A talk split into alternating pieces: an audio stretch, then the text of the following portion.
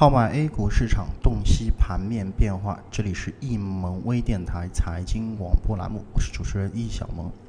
那么今天是二零一四年的九月十日，星期三。我们先来了解一下今天沪深两市在收盘之后的一个盘面情况。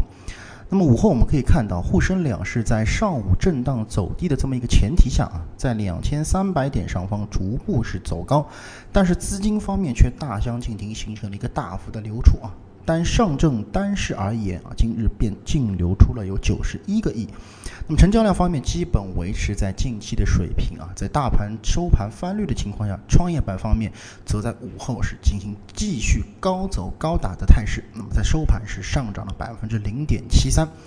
板块方面，橡胶制品、酒店餐饮和机床设备领涨，沪深两市行业板块。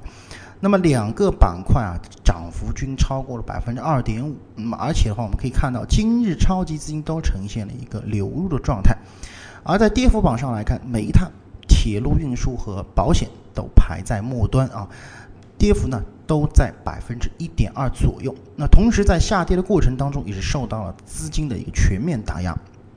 在概念方面，新股未分配，这这个舟山自贸区。和海上丝绸之路啊领涨，跌幅榜上蓝宝石概念、安徽和天津自贸区的跌幅呢是超过了将近百分之一点二，那么这个和涨幅在百分之三到百分之五之间的领涨板块是形成了一个明显的两极分化。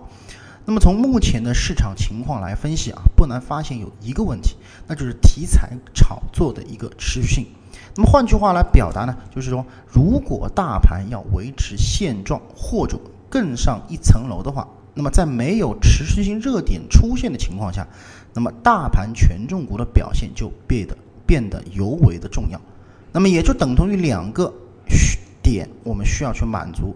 那么也又要，也就是说，要么权重股王者归来啊，要么题材股持续性的热点再现。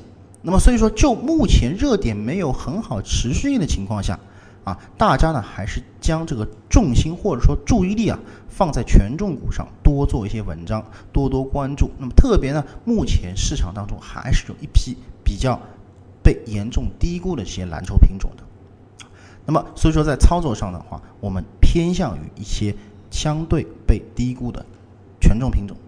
啊，那么以上呢就是今天啊我们这个盘面点评的所有内容。咱们更多的交流与分享，请大家继续关注我们的易盟微电台财经广播。我是主持人易小萌，感谢大家的收听，再见。